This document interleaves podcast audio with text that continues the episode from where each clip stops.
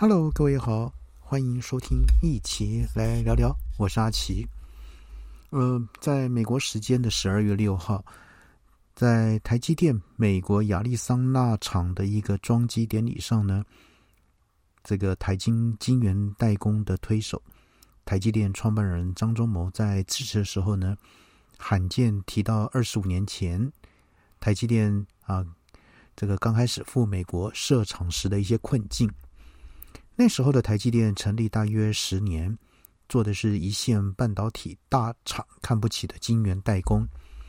那张忠谋表示，他说：“我在美国长大，梦想呢就是在美国盖晶圆厂，但是呢却遇到了成本、人跟文化的一个问题，美梦呢变成了噩梦，花了好几年才从中解脱。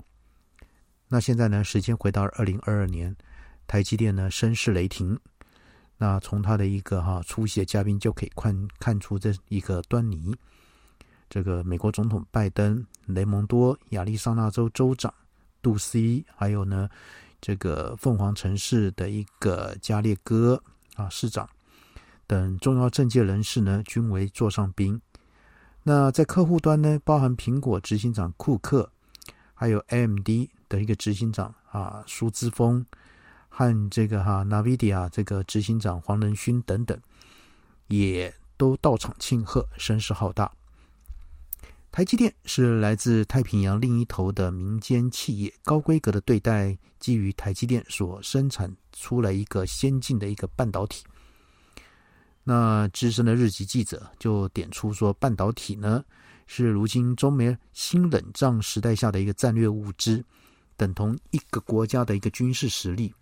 同时呢，也说到说，搭载 AI 晶片的军事武器或无人机呢，将是二零三零年成为普遍的一个国防配备。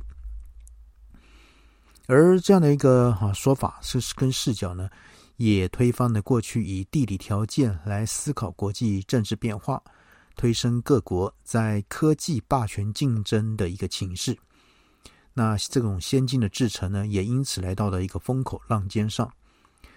呃，工研院的这个总监呢，哈，就曾经指出说，其实，在二零一九年左右呢，美国政府就已经有讯息给了台积电，所以呢，在台积电啊宣布赴美是在二零二零年的五月，那个时候的建厂的一个的这个现址呢，还是一片荒芜状态。那时候呢，台积电是被请去美国解决国安问题。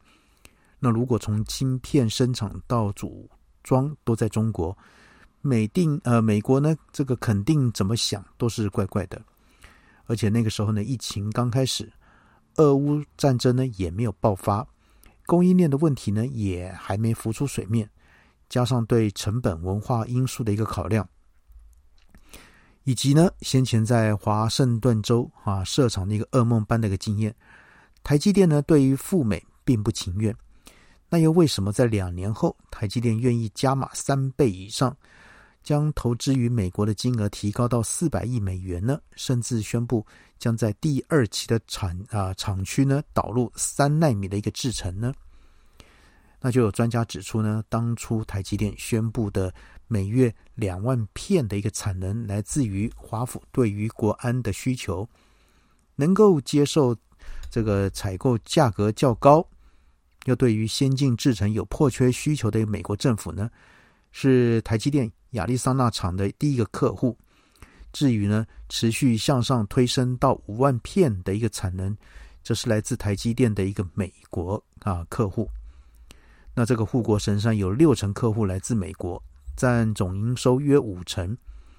包括苹果啊、Nvidia 还有 AMD 等知名的一个公司，所以呢，随着这供应链地缘政治危机逐一浮现之后呢，到海外设厂在地供货，尤其是美国，就变得了无可回避。呃，台积电美国厂就像是一个引爆剂，促成了很多原先从未询问过、存啊本来就不存在产品蓝图上的一个合作想法，就一一就诞生了。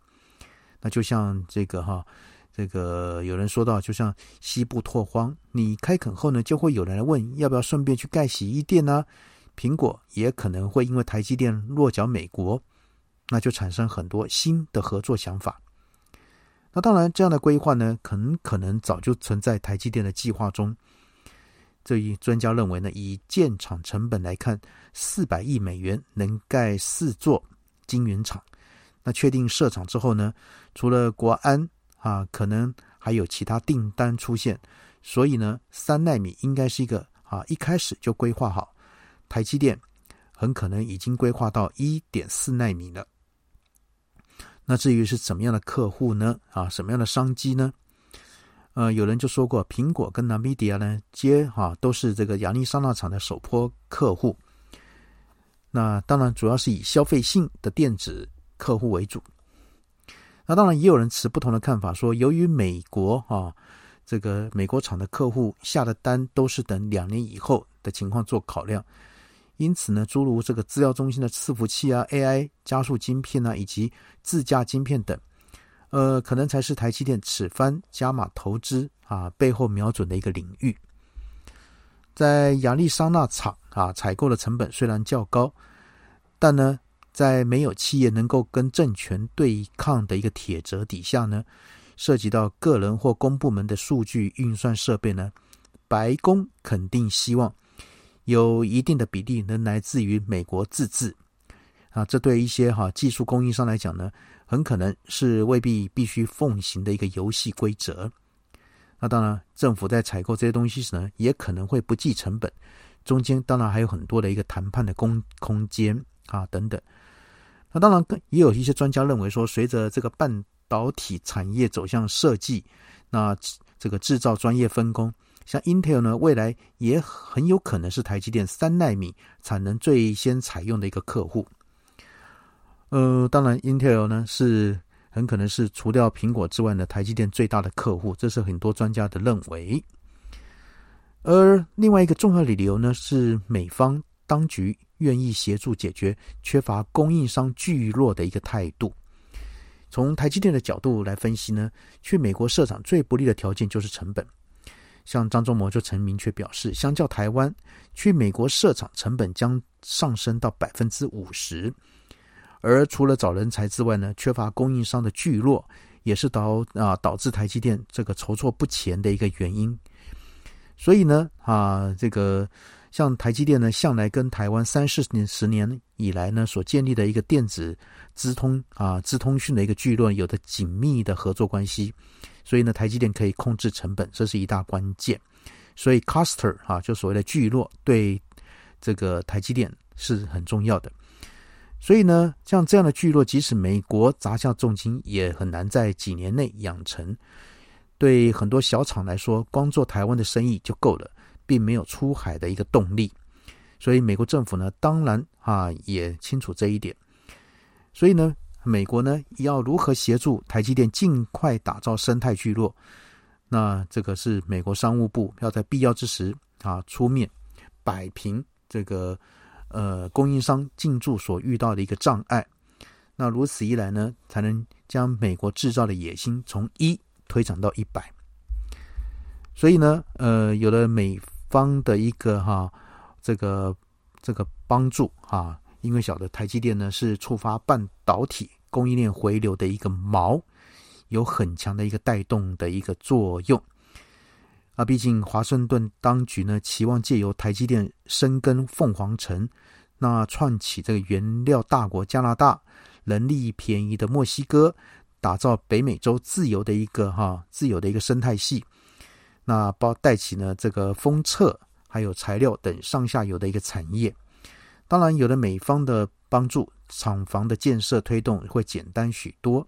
在基础建设、补助各方面呢，都跟二十五年前台积电勇闯美国的时候不一样。所以呢，张忠谋哈这次呢在致辞典礼上呢就很感性的说，因为地缘政治情势的改变，让过去的旧梦得以重温并实现。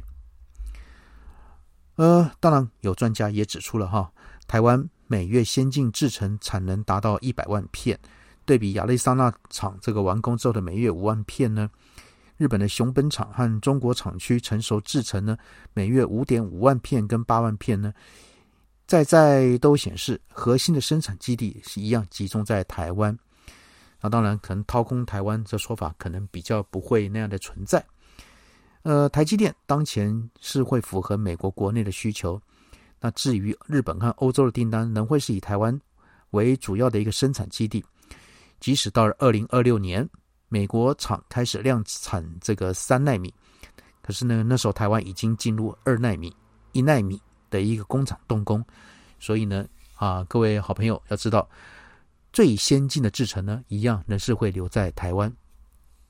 好，那阿奇呢，今天就台积电这个问题跟各位做了一个简单的一个分享，先这样喽。好，OK，拜拜。